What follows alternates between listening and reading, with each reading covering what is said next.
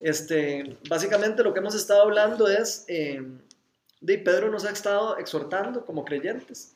Este libro está escrito eh, eh, para cristianos ya, ya, ya creyentes, ¿verdad? No está escrito para personas que no conocen de Dios, está escrito para personas que ya más bien hasta están siendo perseguidas por, el, por seguir el Evangelio, por, por seguir a Jesús y habían persecuciones, algunos los metían a la cárcel, algunos tuvieron que dejar sus familias e irse eh, a otros países a vivir y todo. Entonces este libro está escrito para esas personas, personas que creyeron en, Jesús y que de verdad están de verdad, que entregaron la vida a, la causa de Él y que están sufriendo consecuencias, ¿verdad? Entonces, eh, para que más o menos entiendan el contexto, y por eso el, el libro es como exhortativo, ¿verdad? Eh, siempre hay que entender como el contexto, porque de, si no de repente, porque nos están exhortando así, y no entendemos el contexto, ¿verdad? Entonces siempre me gusta como explicar. La semana pasada hablamos de estar sobrios. Pedro nos llamaba como a estar atentos, estar sobrios. Eh, eh, cuando oramos, cuando vamos a orar. cuando vamos a orar, eh, estar como atentos y estar a lo que el Espíritu quiere decirnos, estar como, no dejarnos de estar como embriagados de, de, las cosas del mundo, ¿verdad? Vimos de eso. Hablamos sobre no estar, de no quedarnos dormidos, porque nos podemos quedar dormidos. Estuvimos hablando la semana pasada eh, tal vez no lo mencionamos, pero la fe en realidad es como, se puede decir que es como un músculo. Eh, si uno está con, activo en la fe, es como si uno estuviera yendo al gimnasio. O sea, uno está fuerte y uno está como musculoso y entonces está como fuerte. Pero si la fe, si nosotros nos enfriamos y dejamos de, dejamos de hacer, de, de seguir a Dios y dejamos de, de, orar y dejamos de conectarnos con el, con el Espíritu Santo y con Dios, de, nos vamos enfriando y, al, enfriarnos nos hacemos más, más eh, em, embriagados del mundo porque entonces nos dejamos otra vez llevar por un montón de cosas que, de los que Dios nos había rescatado anteriormente. Entonces eh, hablamos de eso un poco, después eh, hablamos de que Pedro nos estaba exhortando a, poner los dones espirituales, de, y yo creo que ahí salió el tema, lo de los dones, porque Pedro nos llamaba y nos exhortaba a poner los dones al servicio de los demás. O sea, hablamos de los dones espirituales, hablamos de por qué tenemos los dones espirituales y para qué son. Entonces, eh, Pedro nos exhortaba que hay que ponerlos al servicio de los demás, para eso son. Eh, después hablamos de que, de que el servir, el aprender a servir a otros es como, es como casi como que descubrir un tesoro escondido, porque nosotros estamos acostumbrados a, a ser servidos, a, ser, a, como querer recibir todo de los demás y de, mis amigos, yo espero que recibir amistad, de, mi papá, como que quiero recibir cariño y de mi esposa quiero recibir respeto y quiero recibir un montón de cosas. Estamos acostumbrados todos a recibir y a recibir. Y a veces se nos olvida que fuimos creados no para recibir, fuimos creados para dar. Entonces fue, fue muy lindo porque hablamos de ese tema, cómo Pedro nos exhorta a, a, tener esa misma actitud de Jesús. Cómo Jesús nos enseñó que Él vino a servir, Él vino no vino a ser servido, Él mismo le decía a sus discípulos que Él no venía a ser servido, sino a servir y a enseñarnos a, hacer lo mismo. Es un ejemplo para nosotros. Entonces, eh, Pedro nos exhorta a que tomemos de ejemplo la vida de Jesús. Prácticamente nos está diciendo, ok, vean la vida de Jesús y tómenla de ejemplo para ustedes. Eh, no, solo, no los ejemplos eh, buenos, sino también a veces hasta los malos, digamos. A veces nos preocupamos de que por qué estamos pasando por un problema, por qué estamos pasando por sufrimiento, por qué pasamos por persecución, por qué pasamos por un montón de cosas. Y se nos olvida a veces que Jesús también pasó por eso, ¿verdad? Y que todos sus discípulos también pasaron por eso. Entonces Pedro enfoca como su libro en, exhortar al cristiano y a recordarle que, eso que están experimentando, eso que estamos experimentando, tal vez sufrimiento, podría ser por la causa del Señor, podría ser que no sea por causa del Señor, entonces Pedro nos, nos como que nos exhortaba a, a que, que si íbamos a sufrir, sufriéramos como por, por, el, por la causa de Cristo, o sea, por una causa buena, no por una causa mala, digamos, no porque yo me, hice algo malo, digamos. Eso, eso creo que está un poco en lo que vamos a ver hoy. Pero bueno, vamos a estar explorando eso, vamos a, explorar un poco como diferentes actitudes que podemos tener con respecto al sufrimiento y con respecto a lo que nos pasa en la vida, ¿verdad? Eh, a veces creo que nos pasa mucho que, que ponemos nuestros ojos mucho en las circunstancias que nos están pasando y a veces no vemos lo que, lo que el, más el global de lo que está pasando alrededor de nosotros. Estamos acostumbrados a ver el sufrimiento normalmente como algo malo. O sea, aquí casi que me atrevo a decir que el que diga, levante la mano, el que quiere sufrir, obviamente que nadie va a decir que yo. Y es cierto, todos no queremos sufrir, pero lamentablemente no vivimos en un mundo que está gobernado por Dios al 100%, ¿verdad? Estamos en un mundo caído, en un mundo que está en consecuencia de lo que pasó hace mucho tiempo, de, la caída del ser humano. Entonces, es, eh, casi que ya lo hemos hablado en otras, en otras reuniones, como de, estamos viviendo la consecuencia del pecado, prácticamente, aunque no, aunque no hayamos sido nosotros mismos lo que lo, lo que lo hizo, estamos viviendo la, el resultado de, de eso ¿verdad? en nuestras vidas. Entonces, eh, Pedro prácticamente nos, nos, nos, empieza a hablar como de a dónde poner la mirada prácticamente en esos momentos, porque todos vamos a pasar por sufrimientos en este mundo, todos.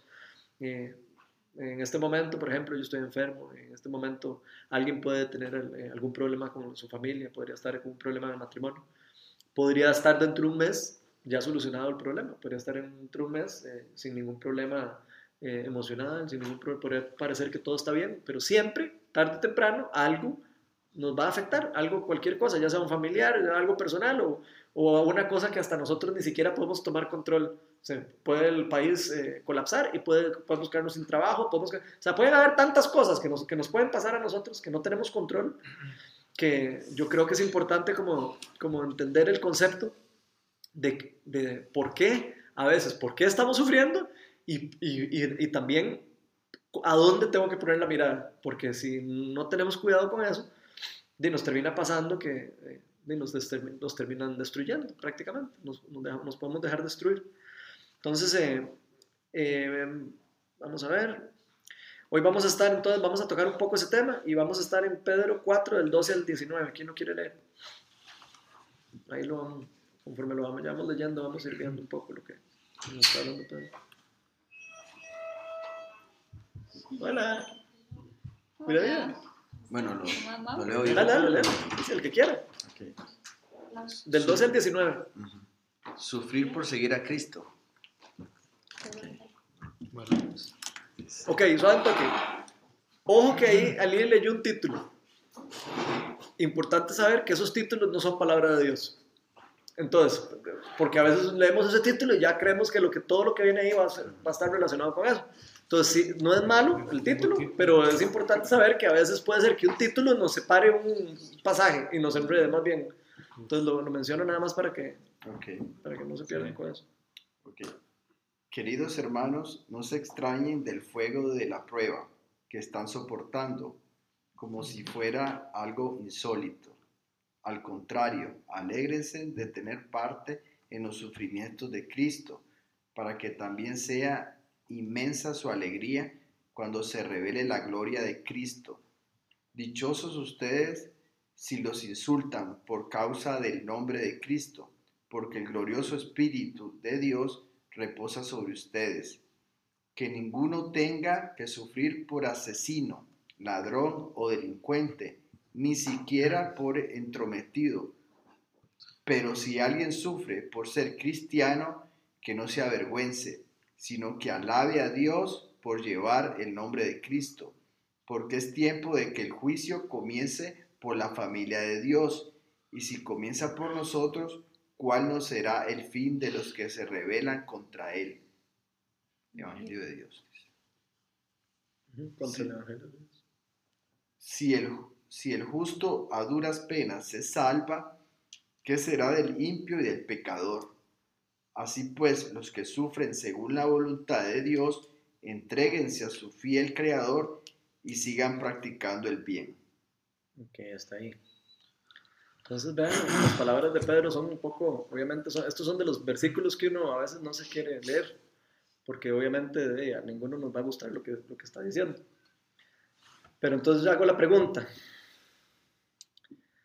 ¿Alguno había escuchado alguna vez eh, eh, por ejemplo, que, que, entregarle la vida a Cristo, o que, o que seguir a Cristo, o que hacer lo que Dios manda, iba a ser algo sencillo, fácil, bonito, eh, todo iba a ser el color de rosa. ¿Alguno había, escuchado eso alguna vez? ¿Qué opinan? Yo sí lo he escuchado. Ok. Bueno, ¿sabes qué? yo no necesariamente lo he escuchado, pero yo creo que uno, bueno, en mi caso, cuando estaba chiquilla y llegaban y se acercaban y me comentaban cosas y así, este, creo que uno lo asume. O sea, no necesariamente le dicen cómo es el que se vieras que es, o sea, sino que, que uno como que asume que como la gente anda ahí como tranquila y, ¿verdad? Como queriendo acercarse y demás, como que es fácil. Pero y obviamente uno sabe que ya cuando se acerca, cuando ya llega a ese punto y lo conoce, de uno sabe que es lindísimo, entonces se emociona y todo, pero más bien siempre como que está ahí como, bueno, pero tiene que tener claro que no siempre va a ser así, o sea, en mi caso, más bien era como una aclaratoria. Okay. O sea, no me decían como, va a ser fácil. Okay. ¿Y qué piensan ustedes? ¿Será fácil seguir a Dios? De, yo pienso ¿Será que... fácil seguirlos? Yo pienso que, que no es fácil. Que es bonito estar con Dios, pero no es fácil.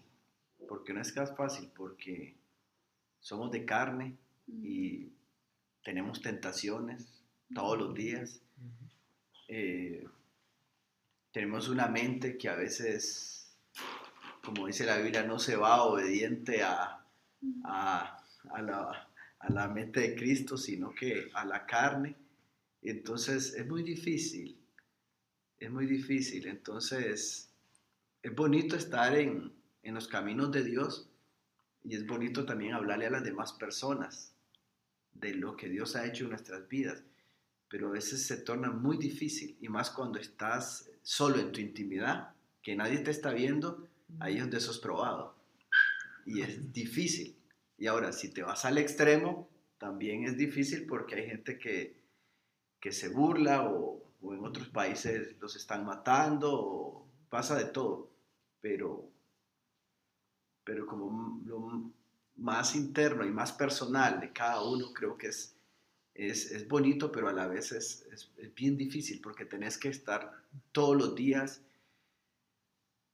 estar como eh, lidiando, lidiando en entre lo bueno y lo malo y tenés que estar escogiendo qué te conviene. A veces escuchas tonteras, entonces tenés que retener lo bueno, desechar lo malo. A veces te pasan cosas por aquí, por los ojos y en segundos tu mente empieza a volar y inmediatamente viene la convicción del pecado y todo. Entonces es tan, es tan, es tan Intenso. Es tan intenso todos los días y tan difícil que es todos los días que hay gente que, que está en las cosas de Jesús y en las cosas de Cristo y quiere servir y todo y quiere hacer las cosas bien, pero cuando cae en algo es difícil volverse a como a, a levantar, le cuesta mucho, prefiere mejor más fácil seguir en, en, en, alejarse más, como así, enfriarse y alejarse más, ¿por qué? Porque se siente como, ah, ya lo hice, estoy alejado de Dios y cosas así, pero es muy difícil. La otra vez escuchaba en una emisora de radio que decía algo así como que si, si te pones una corona de espinas y no te duele, cuidado, porque puede ser una copia pirata, ¿verdad?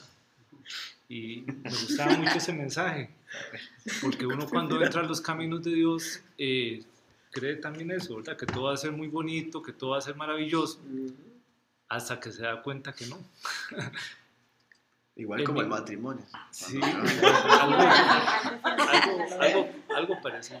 Sí. Cuando te vas a casar decís, oh, bueno, los hombres, yo, oh, sexo free, no hay problema, todo delante de Dios y todo, y cosas así, matrimonio, que, pero no, es, es, duro. Es difícil. La semana pasada estaba con, con una persona ahí que, que Dios puso en mi camino muy interesante. Y estábamos ahí conversando y, ella me decía algo que, que yo, algo conocía de eso, pero me quedó muy claro por el ejemplo que me ponía. Ella me decía, Carlos, eh, Dios permite las pruebas simplemente por algo muy sencillo y es porque quiere desarrollarnos espiritualmente. Por eso cuando somos creyentes y, y estamos en los caminos del Señor, a veces pues hasta sufrimos más que, que las personas que no están en los caminos de Él. Y me ponía el ejemplo de Jesús en el desierto. Entonces ella me decía, ¿por qué Dios permitió que Jesús se expusiera ante el diablo y, y lo dejó expuesto a la tentación? Si él no era que no estaba ahí, no era que había abandonado a su hijo amado, él estaba a su lado y él estaba ahí cuidándolo, pero todo lo permitió porque él quería que su fe fuera desarrollada, él quería que se desarrollara él como, como, como persona, ¿verdad? Porque vino en carne y hueso. Igual nos pasa a nosotros, a veces decimos, pero ¿por qué esto me sucede a mí? ¿Por qué esto me sucede a mí si yo estoy cerca de ti, Señor? Si yo estoy, mi corazón y mi vida te pertenece, ¿por qué lo permites? ¿O por qué permites esto en un ser querido? Y esa es la respuesta. Cuando vemos ese sufrimiento y ese dolor que atravesamos, es simplemente, no es que Dios nos abandonó, Él está al lado de nosotros, pero Él nos está dando la oportunidad de que nos desarrollemos como cristianos para mejorar. Y, y esa, esa oportunidad tenemos que tener la convicción y la claridad de que, de ahí que viene el dicho también, ¿verdad? Que, que Dios aprieta pero no ahorca.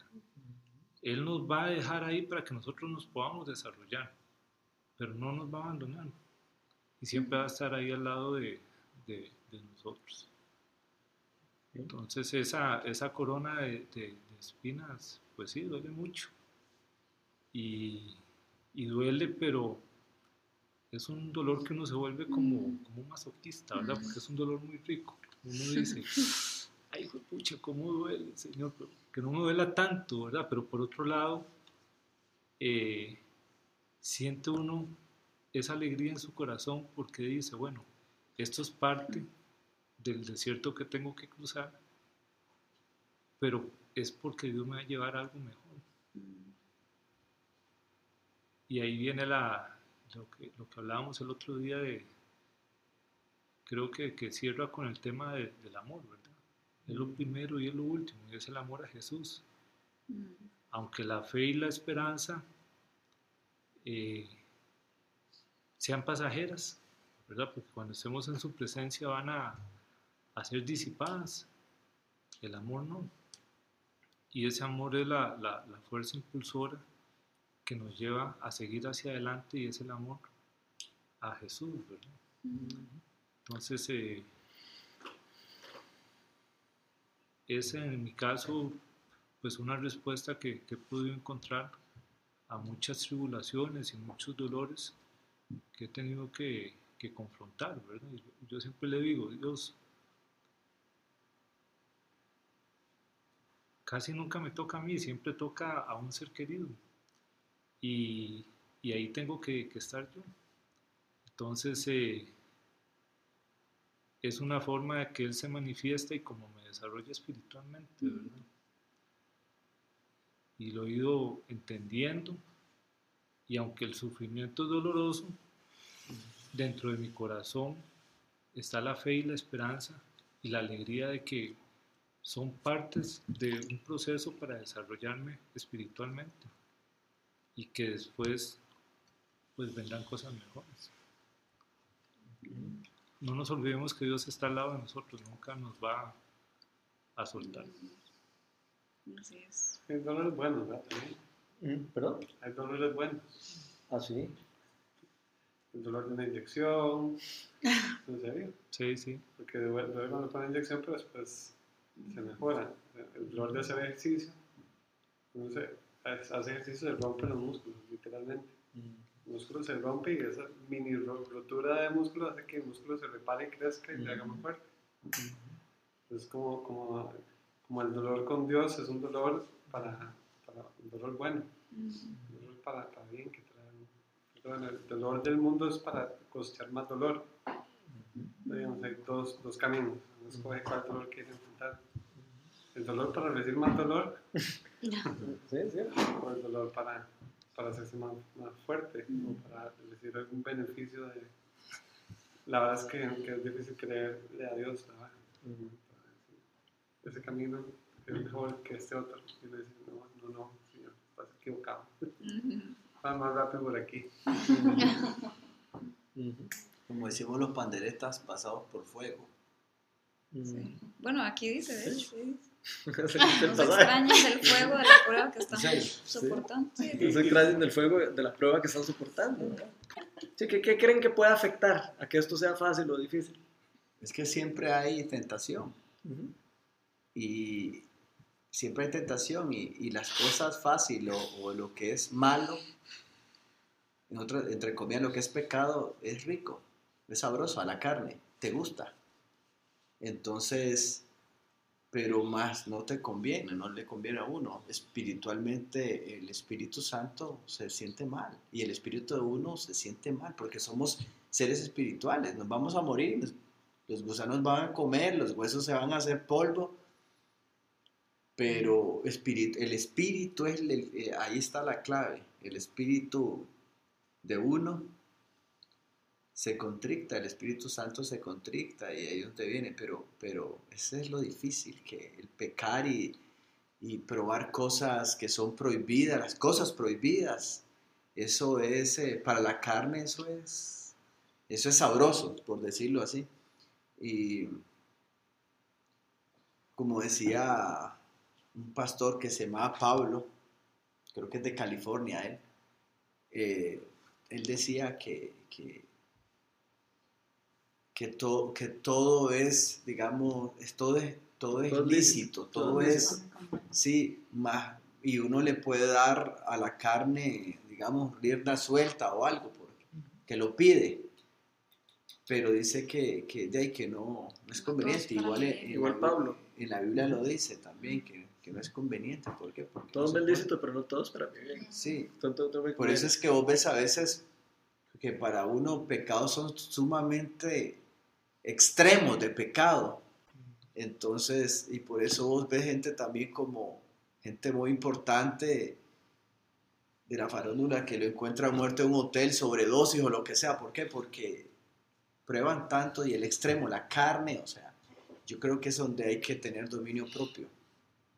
Dominio propio y por eso Dios habla que la, vamos, llevemos la mente obediente a la obediencia de Cristo Ah. y nos habla. Aquí, aquí me parece que habla un poco más como, sea, como, sea- como a los que están como trabajando, como siendo cristianos y haciendo la voluntad Del de- Padre y de el Evangelio. Entonces, Ujú. eh, qué sé yo, o sea, que uno estaba en una reunión y de poco más ahí todos quieren ir a hacer desmadre y Mm. uno dice, no, no, este, no me apunto en esas, entonces puede ser que sea un gran sufrimiento, comillas, digamos, porque ya, es huevado y, y empiezan a uno ahí a etiquetar y digamos le toca ya un sufrimiento en ese sentido. O que te- negocio, ¿no? O que te despidan.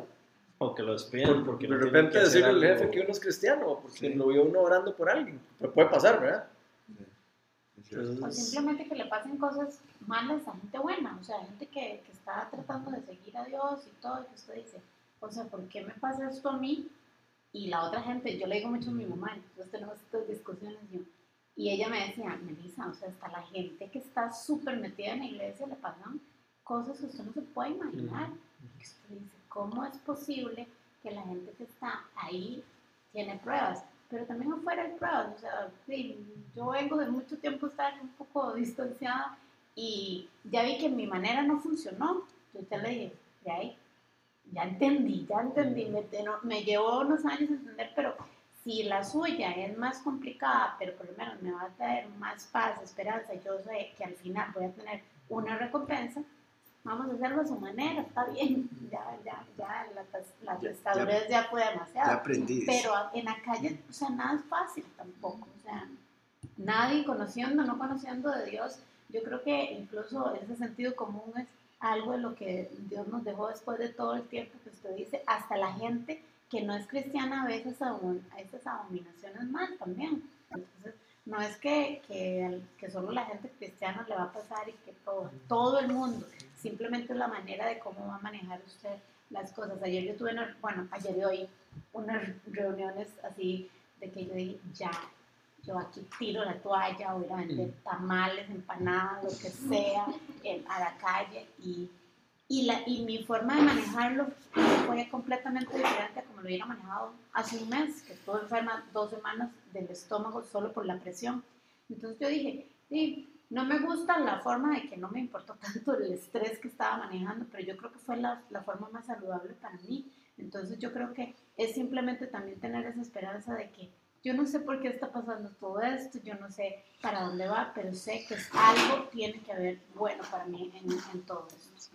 Así es, amén. Algo que a mí me encanta es, um, es uh, parte de... Yo llegué a Jesús, pero yo sabía que no iba a ser fácil. Yo sí tenía en mente que, que si quieres, que, que si quieres um, conocer a Dios, tenés que sufrir. O sea, no sé por qué tengo esa sensación de que cómo vas a ver la gloria de Dios si no experimentas antes que Él fue, ¿verdad? O sea, uno tiene que tener la certeza de que es Él, ¿verdad? Derramando su gloria. Aquí, aquí hay algo que me llama la atención que es muy bonito de lo que estás diciendo y es que aquí la palabra de Dios nos dice que va a haber gloria cuando uno pasa la prueba. Exacto. Eh, Eso es una promesa de Dios, es una, prácticamente es, es palabra de Dios lo que Él nos está diciendo, ok, sí, van a pasar por sufrimiento normalmente y, y si me siguen de verdad, probablemente van a, a sufrir también algunas consecuencias, pero qué chiva eso como, como lo dijiste, qué chiva saber de que, de que la promesa está en que vamos a tal vez a pasar por algo difícil, eh, por creerle a Dios, porque a veces nos va a costar creer, creer Sí. que es mejor seguirle a Dios, seguir a Dios, como vos estabas diciendo, tal vez a veces dudo, tengo la duda yo, sigo a Dios o sigo, o sigo mi carne. Y, y qué chiva cuando uno de verdad dice, voy a tomar la decisión, como dijiste vos, voy a tomar la decisión de, ok, ya yo, ya yo probé la carne, ya yo probé el, el vivir la vida así, vivirla como yo quiero. Y ahora qué lindo ver cómo, cómo, cómo- qué es lo que Dios va a hacer. Yo quiero verlo y experimentarlo. Y entregarse a eso y, y, y someterse a, lo que, a, a las cosas que pueden pasar en el proceso, ¿verdad? No sé, me parece como muy interesante. Pero me llama también la atención aquí que Hans tocó dos temas ahí, como de que hay dos caminos ahí. Eh, Y también me parece que Pablo los está aquí, los- eh, Pedro. eh, Pedro, perdón, los está como mencionando. Y él habla como, si van a sufrir, sufran por una buena causa, no sufran por una mala causa. Porque ese dolor es el, que, el otro que estaba diciendo Hans, el dolor que genera dolor y el dolor que genera dolor y el, y el que no genera nunca nada bueno. Y, es cuando habla aquí en el versículo 15, dice que ninguno tenga que sufrir por asesino o por ladrón o por delincuente o ni siquiera por ser entrometido. Pero si alguien sufre por ser cristiano, que no se avergüence, sino que alabe a Dios por llevar el nombre de Cristo. Me acuerdo que cuando vino eh, Chespi la semana, la, semana antepasada, él habló también algo de eso. Él tocó un tema como de, de que eh, donde se predica el verdadero evangelio, donde se predica el verdadero, el verdadero evangelio, siempre hay rechazo, siempre. Siempre hay que, perdón. Hay rechazo, siempre. Inclusive dentro de los cristianos. O sea, eso es algo que es importante saberlo. ¿Por qué? Porque hay que, uno se debería preocupar cuando no hay mucho rechazo. O sea, uno se debería preocupar que, que uno está predicando, ¿verdad?, el Evangelio si no hay rechazo. ¿Por qué? Porque entonces algo uno no está predicando. Porque el Evangelio verdadero, el- el- la, la verdadera palabra genera rechazo en, el- en las personas Te confronta. te confronta, te genera, eh, te confronta, te, te enfrenta contra tu propio yo, eh, el, el yo quiero, el, sí, pero es que no es lo que usted quiera, es lo que, lo que yo quiero hacer con usted, es lo que Dios nos está enseñando. Entonces siempre va a generar un poco de conflicto y siempre va a generar un poco como de rechazo, hasta a mí me ha pasado, ¿no? A todos- estoy seguro que a todos les ha pasado. A veces leemos palabra de Dios, algunos versículos, algunas cosas y decimos, eh, esto no, esto no, esto no, yo no creo que Dios eh, piense así, o yo no creo que Dios de verdad quiera que yo haga esto. Esto ya no aplica para mí, esto, o- uno busca la excusa para decir, no, yo le creo solo en las cosas que yo creo que son correctas y en las que yo no creo, eh, genera un rechazo, me genera a mí como hasta miedo, ¿verdad? Y hasta, hasta como inseguridad de saber si de verdad tengo que hacerle caso o no, ¿verdad? ¿Qué piensan de eso? Sí, definitivamente que yo siento que cuando uno, a ver, hace poquito me pasó que, que sentía, o sea, en mi carne decía, no quería ayudar con cierta cosa que Dios nos había puesto a ayudar y Ronald sí lo sentía, ¿verdad? Y yo estaba en contra, no, no me parece, no me parece, no me parece. Pero entonces yo, ¿verdad? O sea, ya al final yo dije, bueno, yo no, yo no siento hacerlo, ¿verdad? Pero si usted siente hacerlo, hágalo. Entonces, igual Ronald fue, ayudó y todo. En mi carne yo sentía que no. Y me provocó cierto enojo y todo, ¿verdad? Pero yo al final tuve que, o sea, soltarlo y decirle a Dios, o sea, porque sí sé que en la Biblia dice que hay que ayudar al necesitado, que aunque sean mil y mil y mil veces más, hay que ayudarlo, ¿verdad? Entonces, dije, al final tuve que soltarlo y hacer, o sea, y dejarlo ir, ¿verdad? Pude ver la bendición en mí después de que, ¿verdad? O sea, como que ya hubo libertad en mí en eso. Entonces, veo que cuando uno a veces se encuentra con palabras que uno no quiere hacerlo, ¿verdad? Hay fe, o sea, siento yo que aumenta mi fe. O sea, al hacer cosas cuando uno no quiere, Ejercita la fe. ejercita la fe. O sea, la pone, la pone como a prueba la fe. Por lo menos, digamos, lo bonito de esta historia tuya es que te sujetaste a él, digamos, que verdaderamente lo apoyaste en eso y te sujetaste a él. Él tomó la decisión. Tal vez no tanto en Y- Ronald, digamos, porque, pero sí en Dios. O sea, porque al final yo sé que, que Dios di, es a Él al que yo quiero agradar, digamos. Entonces, cuando yo sé que la palabra de Dios dice eso, Eso es muy importante. O sea, sí es a Él, obviamente, ¿verdad? Y es obvio, pero, pero ante todo está Dios. Porque si yo, Aquí. si yo, si yo si yo por mi carne hubiera querido, no, di, al rato si hubiera sido por Ronald le hubiera dicho no, no lo hacemos y punto. ¿Me explico?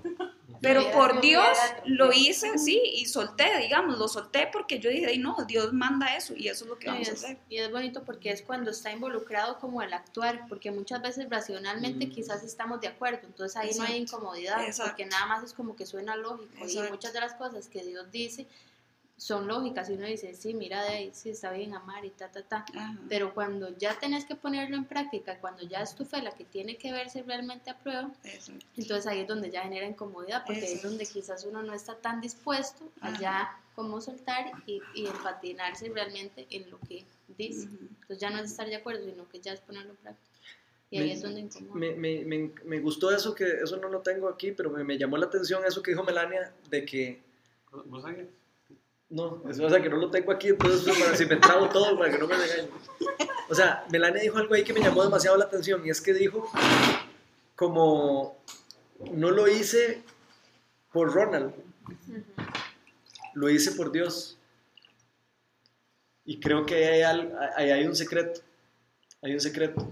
Cuando yo hago algo para hacer feliz a otra persona, puedo ser eh, desilusionado. Y eso es lo que nos pasa mucho a nosotros como cristianos. Por ejemplo, yo le pido a Melania un favor o algo. Si ella no lo hace, y yo, y yo estoy poniendo como mi esperanza en que ella debería hacer ese favor y no lo hace, ya para mí es como si me hubieran hecho un daño. Y creo que eso está relacionado también en un montón de cosas con Dios. O sea, si, ¿a dónde estamos poniendo la mirada nosotros? ¿Por qué hacemos las cosas que hacemos para Dios?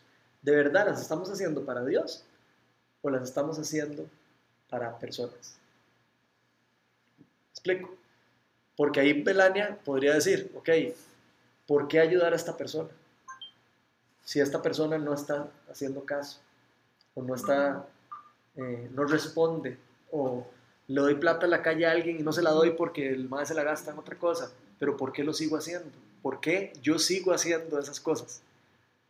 Porque yo lo hago para seguir a Dios y para ayudar, o sea, lo estoy haciendo para Dios, no lo estoy haciendo para la persona en específico. Y eso es muy importante, porque eso cambia toda la perspectiva. Todo, la perspectiva de servir y toda la perspectiva de todo lo que hacemos en nuestra vida. Todo, desde el matrimonio hasta el servir en una iglesia, el servir en el trabajo. Cuando yo trabajo para complacer a mi, a mi, a mi patrón o a mi jefe y, yo veo que no lo logro, yo me frustro. Pero cuando yo trabajo y estoy trabajando, haciendo lo que estoy haciendo para Dios, no para hacer feliz a mi jefe, todo es diferente, porque ya yo no necesito que esa persona me diga, ay, qué lindo, qué buen trabajo el que hiciste. me, libera, me, me- me- da libertad y me quita la atadura de la parte que me quita gozo en un montón de cosas que, hacemos. Y creo que ahí está el secreto, porque Jesús no vino, no, o sea, él no estaba como com- queriendo complacer a la gente, él estaba queriendo complacer al Padre. Y sabía que el Padre lo había llamado a hacer las cosas que él te- tenía que hacer, aunque fueran ilógicas para él. Ser crucificado, ser eh. O sea, ve- vean todo lo que él pasó y él, todo lo que él lo hizo, si ustedes se fijan bien, él no lo hizo como por quedarle bien a los fariseos, porque él, él lo hizo porque él lo estaba haciendo para Dios. Él estaba entregando su vida para el, para el plan de Dios. Y creo que es lo mismo que Dios nos llama a todos nosotros a entregar nuestra vida. Nos- estamos llamados a qué? Eh, a servir en, en- en la iglesia y eso. No, eso no es lo importante. O sea, no- no- es chivísima poder, eh, poder tener el privilegio de hacerlo.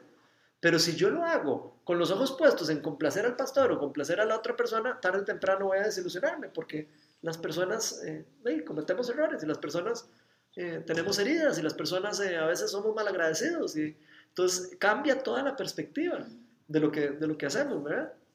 ¿Qué piensan de eso? Yo tenía que venir hoy aquí.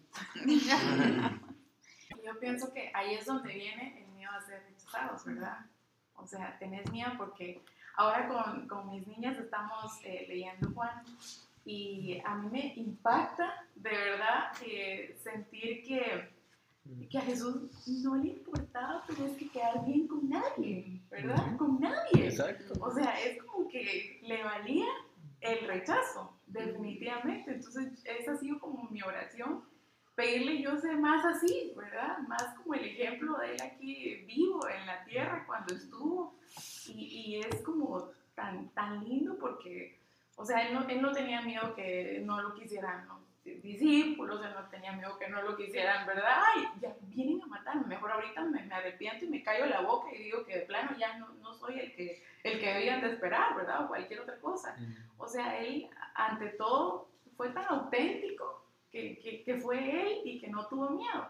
Y otra cosa que, que también me, me, me gusta mucho es que, que de todo esto, Jesús siempre hablaba cosas maravillosas del Padre. O sea, era como, como que nunca había una promesa que, que no fuera verdad y que, y que fuera algo malo, ¿verdad? Para nosotros. O sea, todo estaba lleno de bondad. O sea, vean que, que, que, que son hijos, vean que van a ser recibidos, vean que van a tener esta paz, vean que, o sea, eso es como tan emocionante que tu espíritu se regocija tanto en sentir eso, ¿verdad? O sea, es como, Colosenses 3 dice, hagan lo que hagan, trabajen de buena gana como para el Señor y no como para nadie en este mundo. Ok, sí, ve qué chiva eso. Ese, ¿Cuál es? Colosenses. Tres. Y vean, Tres, vean Efesios, tres. ve- vean la cantidad de veces que sale, porque en Efesios, en Efesios 6 dice, no lo, esclavos obedezcan a sus amos. Y ojo a los que les está hablando, a personas que están sometidas a personas injustamente. Esclavos obedezcan a sus amos terrenales con respeto y con temor y con integridad de corazón como a Cristo. No lo hagan solo cuando los estén mirando. Eh, con los, como los que quieren ganarse el favor humano, sino como esclavos de Cristo, haciendo de todo corazón la voluntad de Dios. Sirvan de buena gana, como quien sirve al Señor y no a los hombres, sabiendo que el Señor recompensará a cada uno por el bien que haya hecho, sea esclavo libre. Y hay otro versículo que me encontré en 1 Corintios que dice, en conclusión, coman y beban, ya sea que coman o beban, hagan cualquier cosa, háganla todo como para gloria de Dios. No hagan tropezar a nadie, ni judíos, ni gentiles, ni a la iglesia de Dios. Hagan como yo, que procuro agradar a todos en todo. No busco mis propios intereses, sino que busco el de los demás, para que sean salvos. Entonces, ve aquí chiva porque eso se relaciona un poco con lo de sufrir con el Evangelio. Porque aquí Pablo, y este es Pablo el que está hablando aquí, pero Pedro, ellos tienen como el concepto de que si van a sufrir por el Evangelio no importa, sufran, porque va a ser para que otra persona se salve. O sea, no, no, no va a ser, tal vez vos no vas a pasar la comodidad de, de- de la tranquilidad y, la- y lo lindo, pero eso va a llevar a que otra persona eh, se salve y tenga vida eterna. Y ahí es donde uno empieza, si uno de verdad entiende espiritualmente lo que está pasando, y empieza a, a- a ver el peso espiritual de que ya yo soy salvo, y qué estoy haciendo aquí, ma? Estoy, soy una persona salva, que Dios me escogió a mí para algo. estoy aquí siendo luz y ¿qué estoy haciendo? ¿Estoy de verdad llevando a otros a que conozcan de Dios? ¿Estoy de verdad ayudando a otros a que salgan de la oscuridad?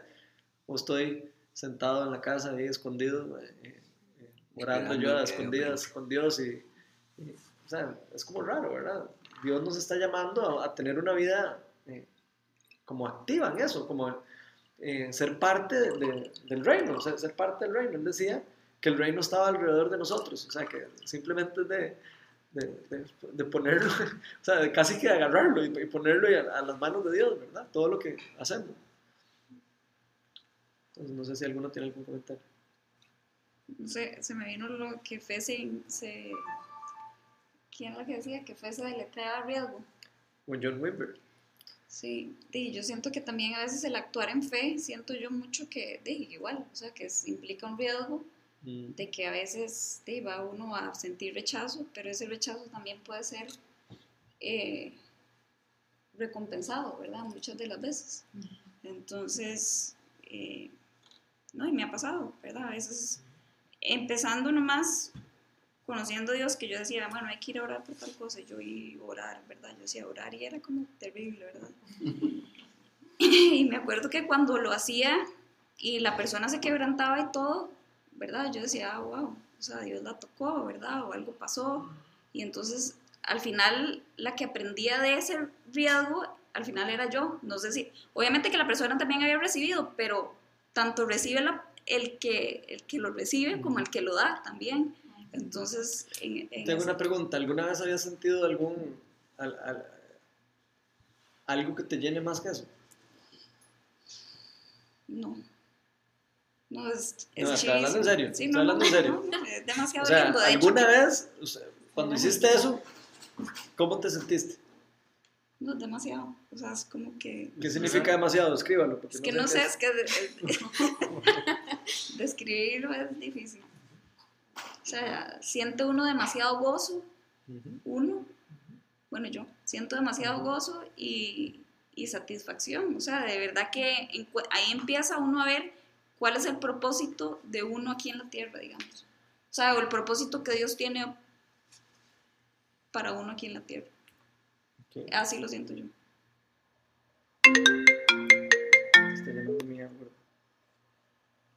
No le puedes contestar. Es que yo solo pregunto porque, porque yo lo he vivido eso. Y por lo menos en mi caso, yo difícilmente podría decir que he recibido tanto de, de, de algo, de lo que sea, de cuando doy.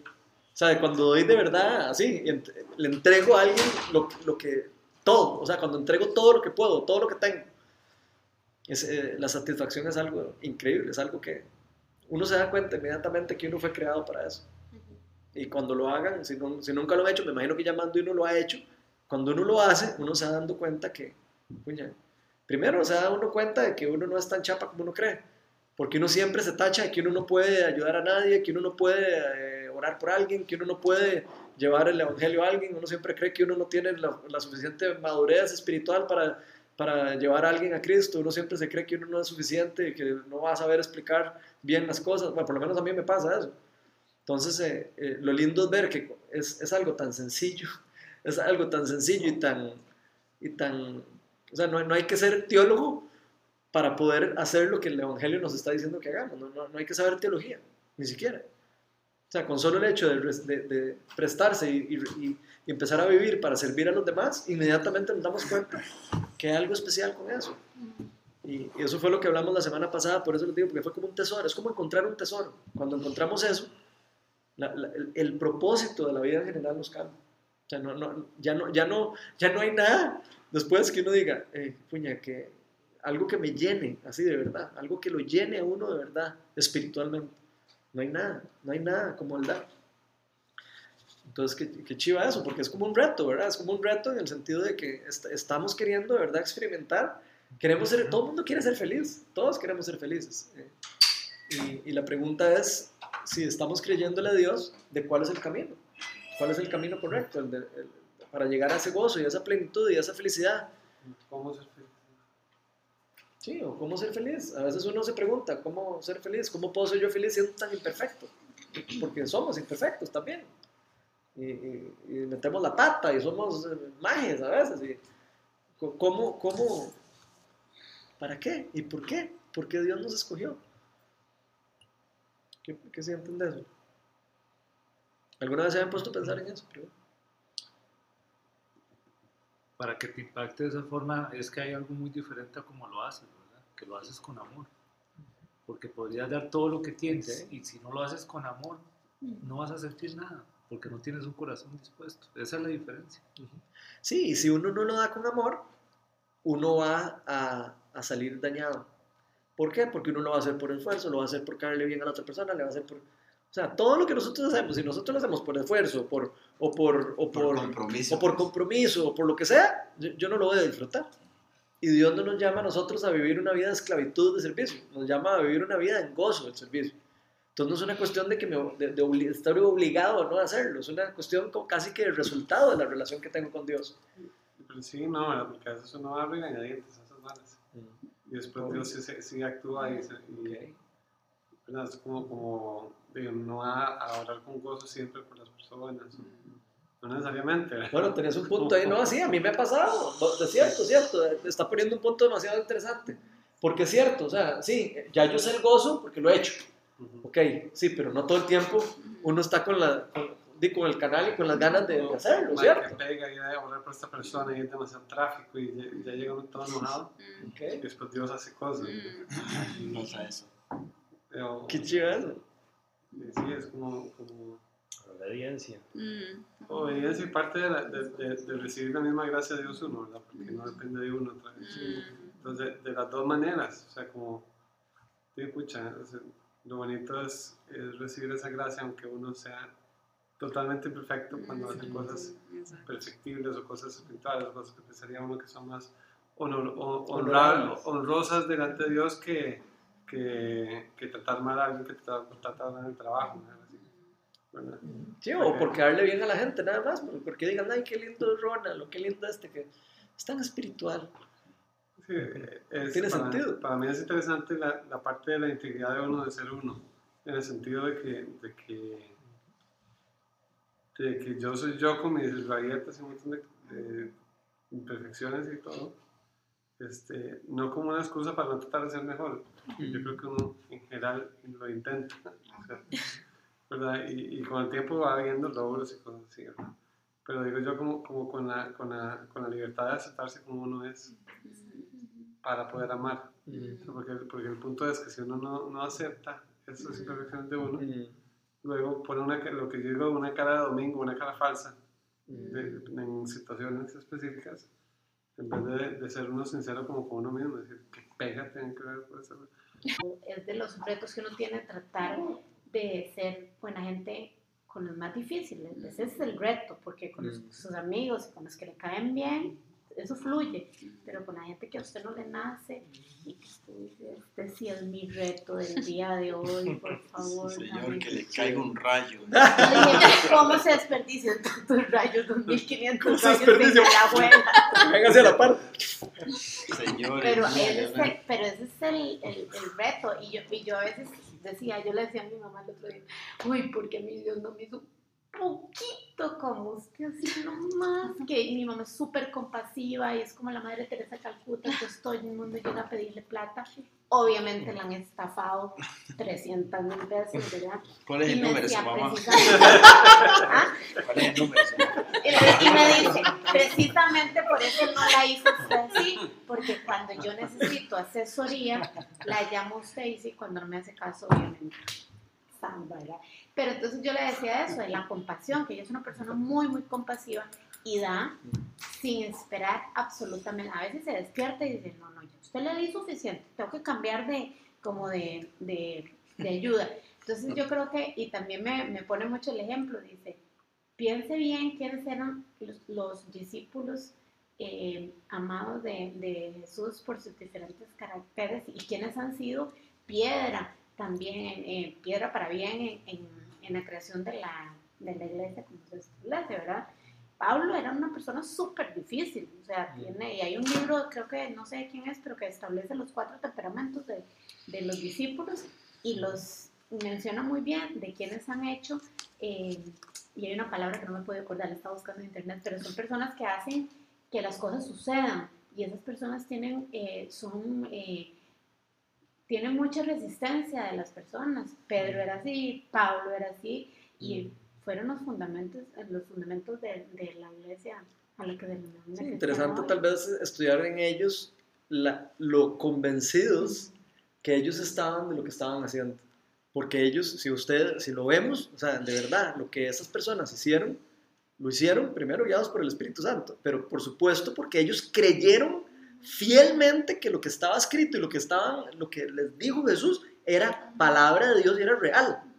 Sí, y, creo que es como, nos llama a nosotros también como a, mae, o sea, de verdad, queremos ver un cambio en el país, queremos ver un cambio en, en, la zona, queremos ver un cambio en la, en la iglesia, donde sea, ahí, ok, entonces hay que creer de verdad y apoderarse de la palabra de Dios, apoderársela y decir, ok, yo creo, voy a creerle a Dios en que lo que Él me está recomendando es lo mejor para mí y que es lo mejor para mi familia y que es lo mejor, inclusive cuando no me gusta y cuando me sienta como que, que, me, que me cuesta y, y qué chiva, eh, no solo ver eh, eso que, no, que estás diciendo, sino saber que no todos somos iguales, así como vos estás diciendo con tu mamá. No todos nosotros los que estamos aquí, no todos tenemos las mismas actitudes, ni los mismos dones, ni las mismas eh, características, pero qué lindo saber que esas cosas se pueden complementar. O sea, lo que vos no tenés lo tengo yo, y lo que no tengo yo lo tiene Hans, y lo que no tiene Hans lo tiene Ali. Me explico. E esas cosas cuando se empiezan, y, y por eso me, recuerdo la semana pasada donde hablamos de disponer los dones.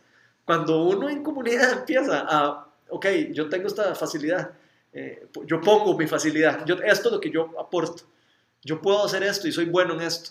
¿Qué pasa cuando todo el mundo empieza a aportar lo que puede hacer bien? Puede cambiar un país, puede cambiar una comunidad, puede cambiar eh, un, el, planeta, lo podría cambiar perfectamente. Eso es lo que las personas que, que, que crearon iglesia, que hicieron esas cosas que hicieron antes, eso fue lo que creyeron. Creyeron plenamente en lo que Dios les estaba diciendo. Y, se, y creyeron que estaban empoderados por el Espíritu Santo. Dijeron, madre, okay, yo le creo y voy. Sí, es como, a mí, a mí se me vino mucho lo que estaba diciendo Hans, o sea, en tu enojo, en tu Mm. como sos, o sea, Dios por su gracia eh, igual te usa, ¿verdad? Como un instrumento.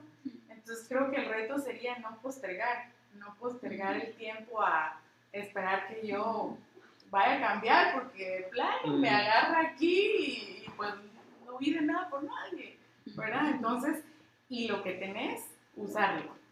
¿verdad? O sea, es a veces tan mínimo, pero hace un impacto quizá muy grande en gente que no es como tú, precisamente, ¿verdad?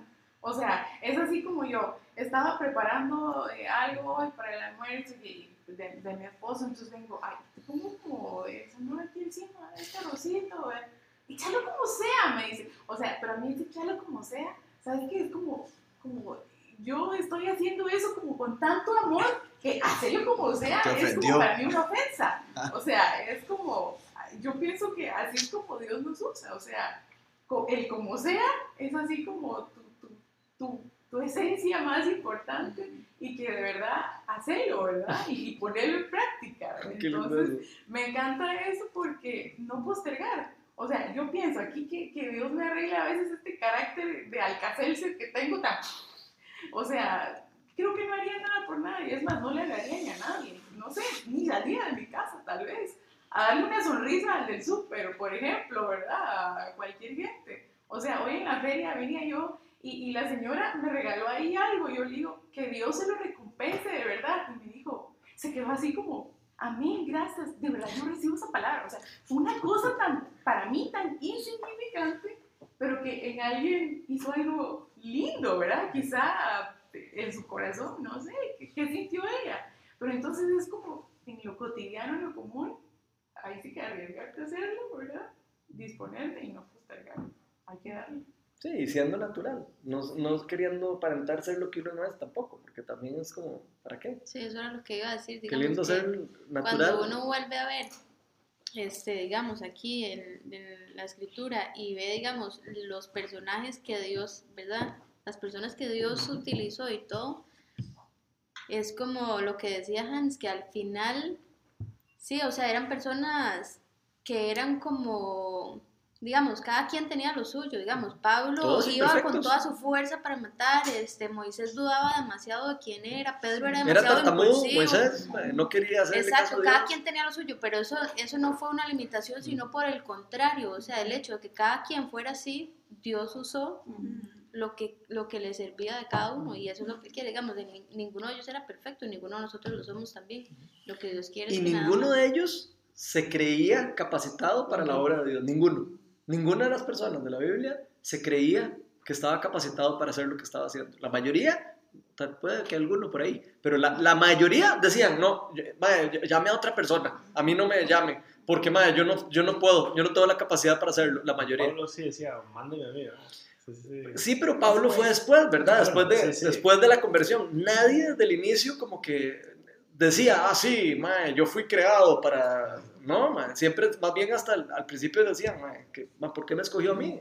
Hasta el mismo Pablo, porque, o sea, ¿por qué Jesús se, indignó de escogerlo a él siendo un- una persona que estaba eh, matando cristianos y todo, ¿verdad? Siendo una persona pecadora totalmente imperfecta y que estaba destruyendo la iglesia.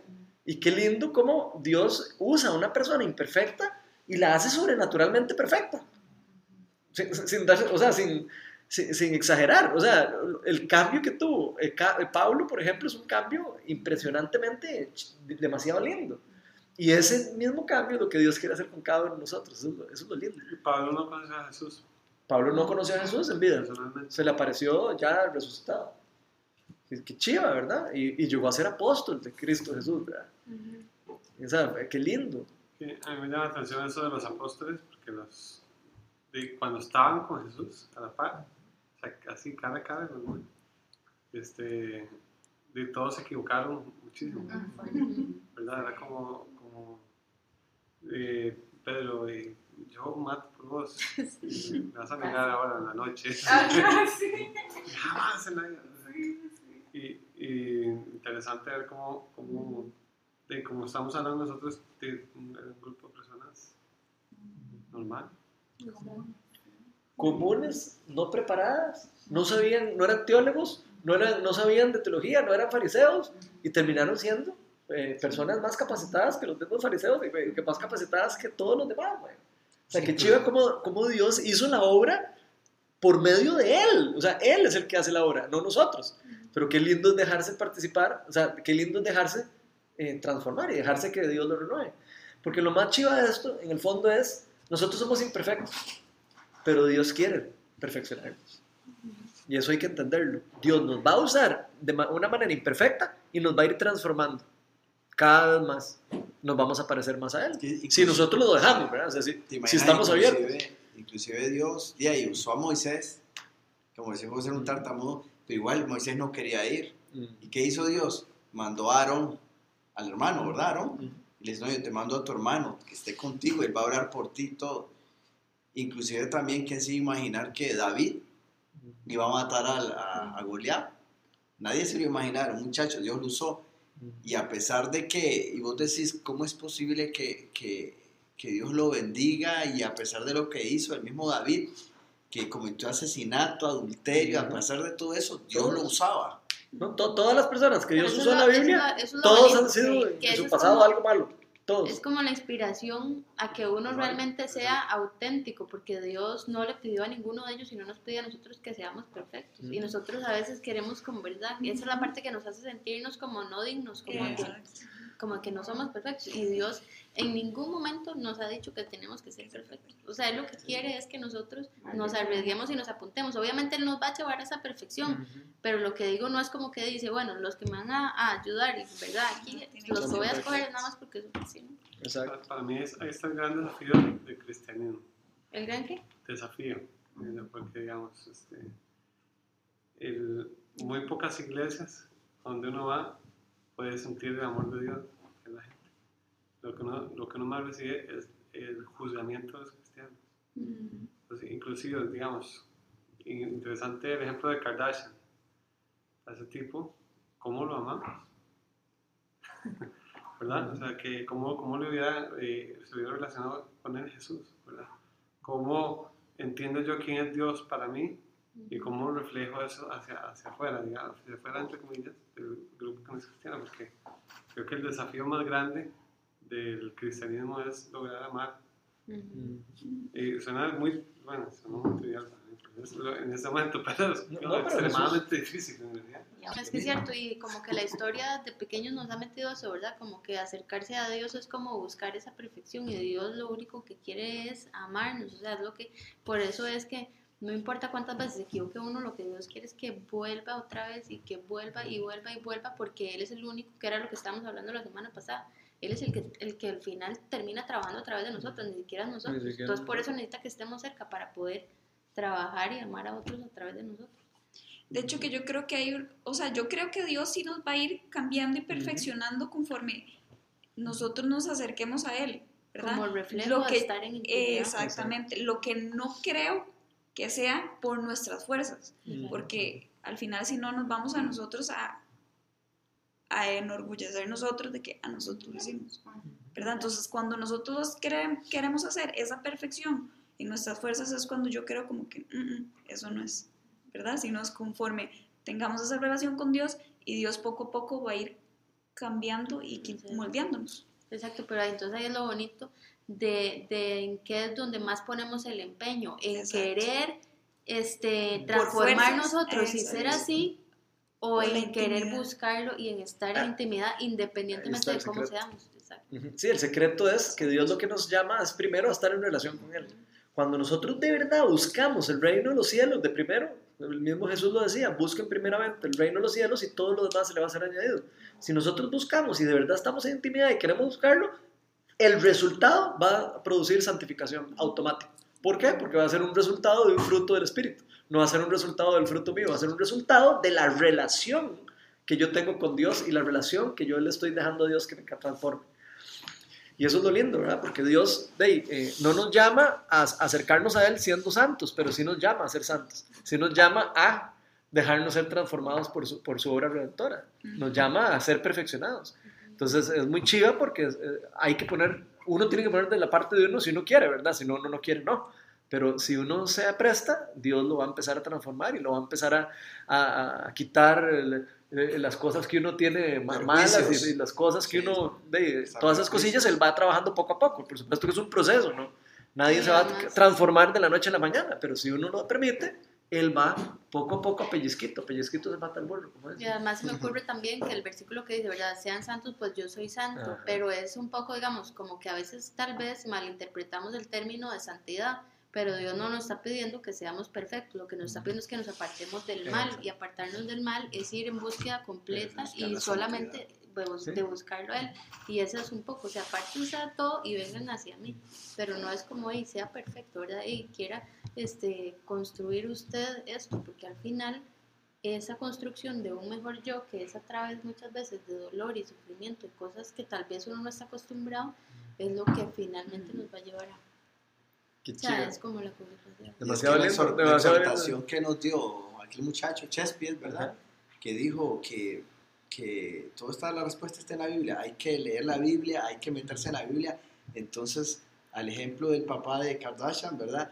Entonces ahí donde uno se da cuenta, y como la Biblia dice que Dios eh, ama al, al pecador, pero al pecado no. Mm. Entonces ahí donde es- está como el amor de Dios hacia, hacia esas personas. A nosotros nos cuesta mucho. Mm. A ver, Tal vez porque- Eh, a ver. Yo no sé qué, yo no sabía qué hacer con ese. Por eso nos cuesta mucho, nos cuesta bastante.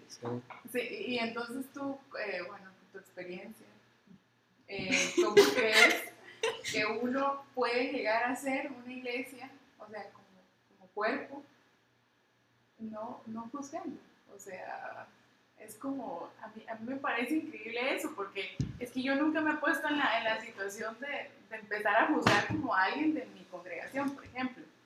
Eh, pero a mucha gente le pasa, ¿verdad? Es más, no sé si yo he sido juzgada, la verdad, nunca me he enterado.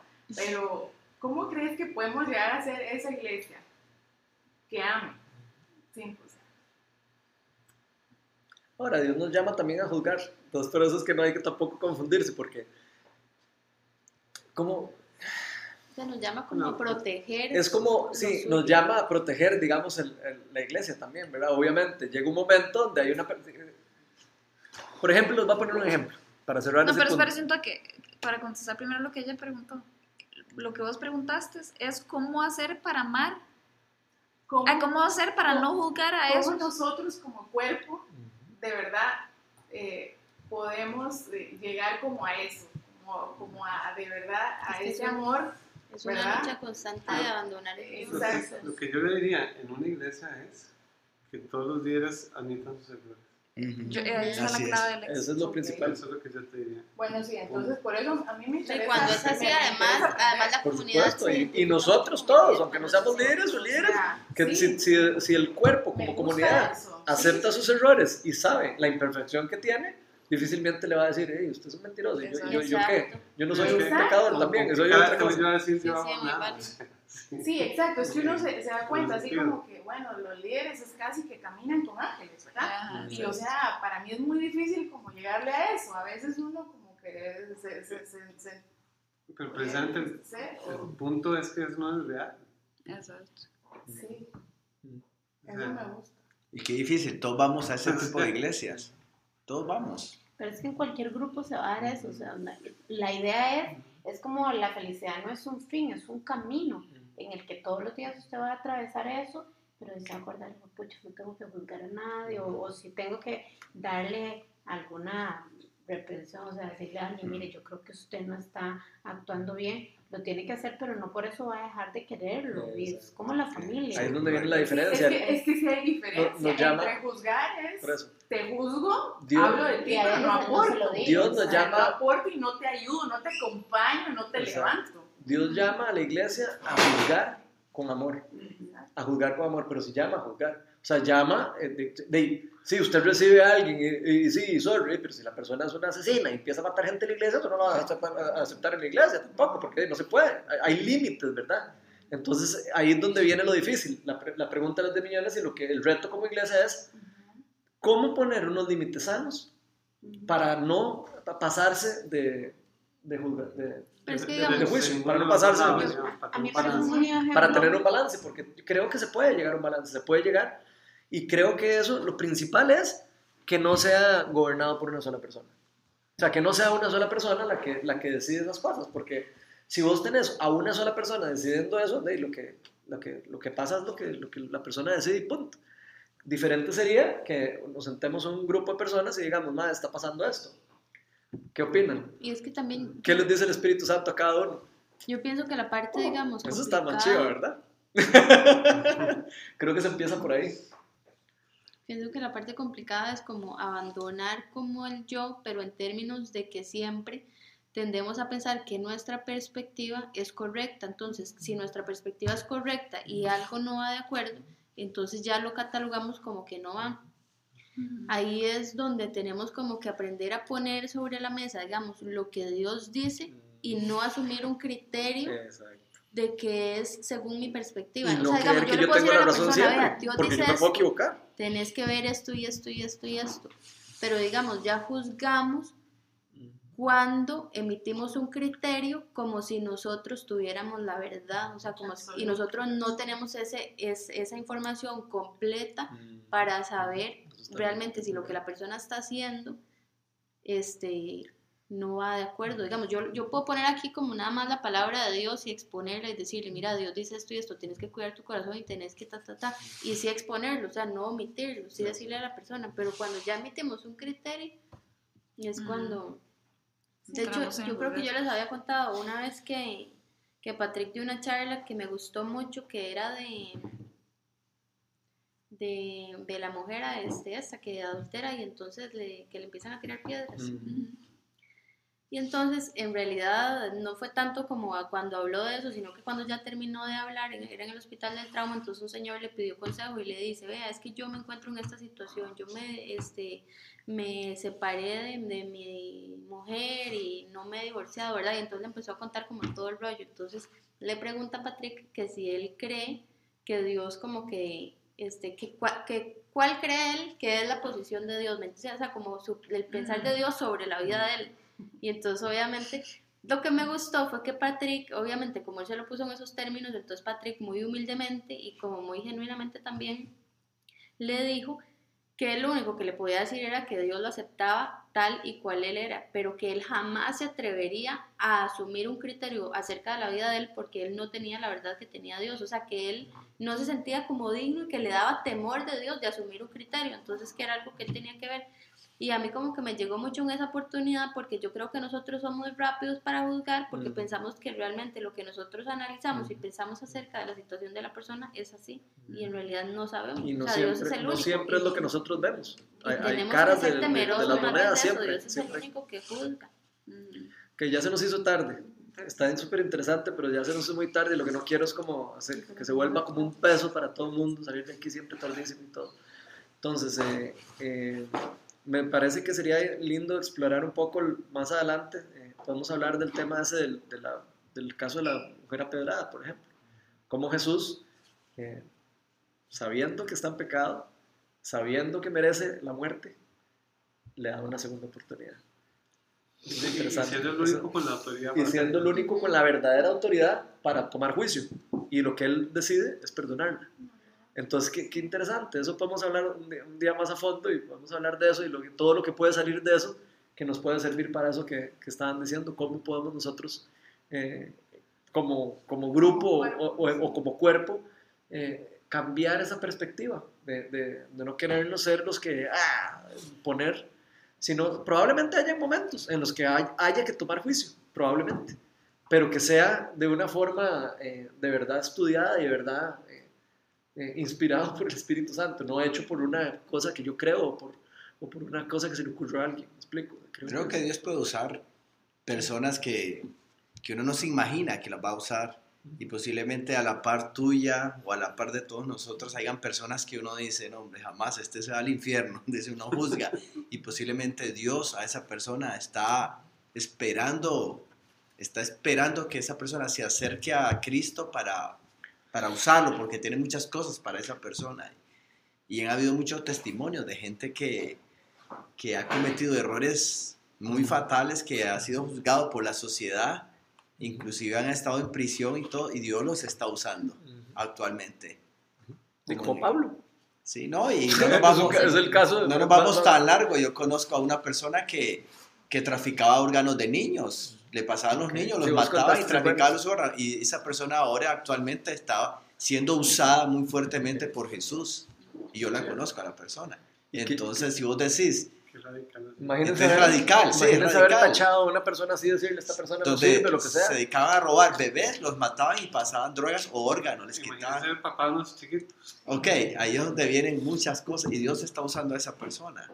Es Pero ahí es increíble. donde más se ve el milagro de Dios en la vida de nosotros. Mm, Donde- están los casos fáciles, cualquiera lo hace, Ah, sí, digamos. sí.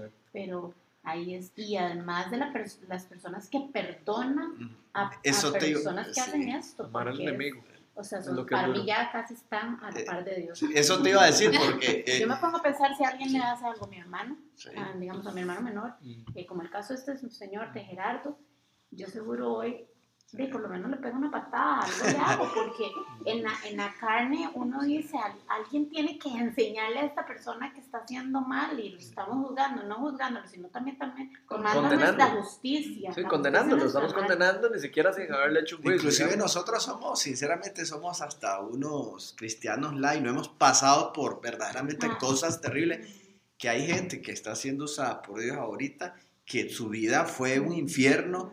Eh, yo conozco a una persona que fue eh, de magia blanca, esa persona, y, y esa persona es usada fuertemente por Dios ahora. Entonces, eh, es, es- es increíble cómo Dios cambia a las personas y lamen- no lamentablemente tenemos que perdonar hacia esas personas y es bien difícil. eso. Sí, y empezar a ver a esas personas, empezar a ver a esas personas como, como el potencial de transformación que tienen y no tanto por lo que ella es, porque probablemente esas personas son así porque no conocen de Dios. Inclusive hay, Entonces, un, hay- el libro la de, oportunidad de, de- enseñarles, ¿verdad? O sea, el, el poder ver eso y, y, no sé, Es- me parece que es demasiado lindo eso. Si uno de verdad entrega y, y- y dedica tiempo a esas personas, probablemente, tal vez no todos los casos, pero en muchos casos uno podría ver una transformación no sé si real se acuerdan de- del libro Corre Nicky Corre. Ujú. Ese se los recomiendo, ese es de la vida real. Y cuando a Nicky lo iban a matar, Él les dijo, la última sangre, digamos, cada gota de mi sangre te dice que te ama. Cada gota que, que yo voy a derramar por ti, que cuando me mates, te dice que te ama.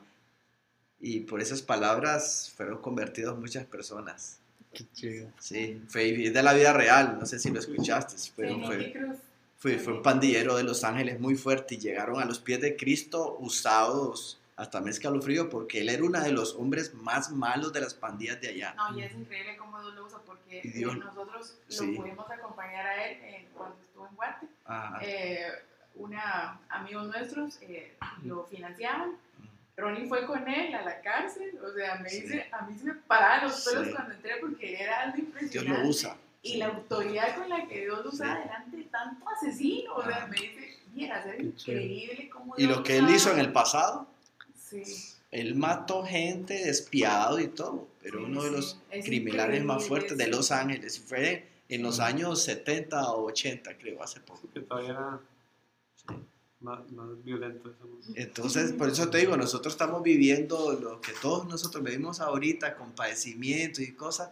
Verdaderamente, démosle gracias a Dios porque Ujú. no hemos sufrido como otras personas sí lo han hecho y han pasado cosas horribles y hoy están siendo, y han hecho cosas feas y hoy están siendo usadas por Dios. Sí. Aunque la persona que, la víctima haya dicho que es eso o algo, Dios dice, no, un momento, yo lo estoy usando. Mm. Así es. Perdón, antes de que cierre nada más. Es que me quedé con un comentario que lo quería hacer. Nada más. Cuando estabas hablando del, del dar, que a mí me, me encanta eso, digamos, como uno al final como que se siente demasiado satisfecho porque como que de verdad como que un misterio de Dios se revela en ese momento porque está en el lugar que uno menos lo espera. Entonces, cuando usted llega ahí y sucede eso, nada más como que de verdad, como que un misterio como que se revela ahí en ese momento. Sí, sí. En realidad es el reino lo que se Exacto. revela. Eso es lo lindo, que es ver el reino de los cielos, Que no actuar, en en que no estamos acostumbrados a verlo porque estamos en otro canal normalmente. Pero si uno empieza a caminar y a- empieza a ver el reino más, más seguido. Un ejemplo que, que, que yo leí de, de un cristiano que llegó muy íntegro toda su carrera cristiana fue, fue este Billy Graham. Entonces cuando le preguntaban que cómo hacía para mantenerse, dice que tenía cinco personas alrededor de él a las que le rendía cuenta siempre. Uh, Y que, eso sí está chido. y que no hacía nada sin que esas cinco personas estuvieran orando y, y, y- y sabían todo lo que pasaba en su vida. ¿no? Qué chido. Y un, un ejemplo de, de- de algo que pasó específico es que dice que, que lo invitaron a, a ir a un motel a entrevistarlo para no sé qué, una cuestión ahí. Y, y este grupo estaba hablando con él y sintieron que no tenía que ir él. Fue uno de los del grupo. Y era una emboscada para, para como tenía una vieja chinga ahí, para, para Güey. con una cámara para, para después desacreditar decirlo, todo su ¿verdad? ministerio, para, para Ah, traérselo qué abajo. Una trampa. Y, y este grupo de, de gente que estaba alrededor de él fue su protección durante toda la vida. Ah, qué Qué bonito chido eso, ejemplo, ¿verdad? mae, Qué chido ejemplo y gracias por aportarlo, porque mae, eso es parte de lo que se necesita. Sí, claro. Sí. Se Gente necesita que está tener gente a alrededor la de par, uno. Que uno confíe y Sí. que uno pueda hablar y que uno pueda entregarle la vida y decirles, mae, yo tengo estas debilidades, estas debilidades, Sí, necesito ¿te ayuda. Sí. Qué chido, ¿verdad? Eso, Eso, me eso parece me demasiado decía lindo. O sea, es así como, ¿quién es tú para rayos? O sea, Mm. es, es como tan importante y, y la rendición de cuentas. O sea, a- a- yo sí creo fielmente en eso. O sea, estoy convencida. Es más, si no tengo quien contársela, se los digo a mi esposo y aunque me busque. Pero es así como que, es, es que O sea, es, es O así. permiso, ya Sí. me tengo que ir. Sí, Bueno, Carlos, que. Que te va bien. Un abrazo. sí, sí. Qué increíble, ¿verdad? Todo lo que pasa. La verdad que yo puedo seguir aquí hasta la mañana. Sí, mae, qué lindo. Hay momentos Pero- en los que uno, ¿verdad? Como que se le va la hora, ¿verdad? Pero Es que no, yo creo que, ya es que- por, que hasta es el casi que por respeto. Sí. Sí, ce- cerremos por, ya, de verdad, por respeto. El que se tiene que ir se puede ir ya para no. Señor, la verdad te damos gracias, pa, porque qué chiva poder ver cómo, cómo tú te derramas cuando, cuando de verdad nosotros eh, lo dejamos. Simplemente cuando tocamos eh, tu palabra y nos abrimos a ella, Señor. Yo te pido que bendigas a cada uno de los que estamos aquí, Señor.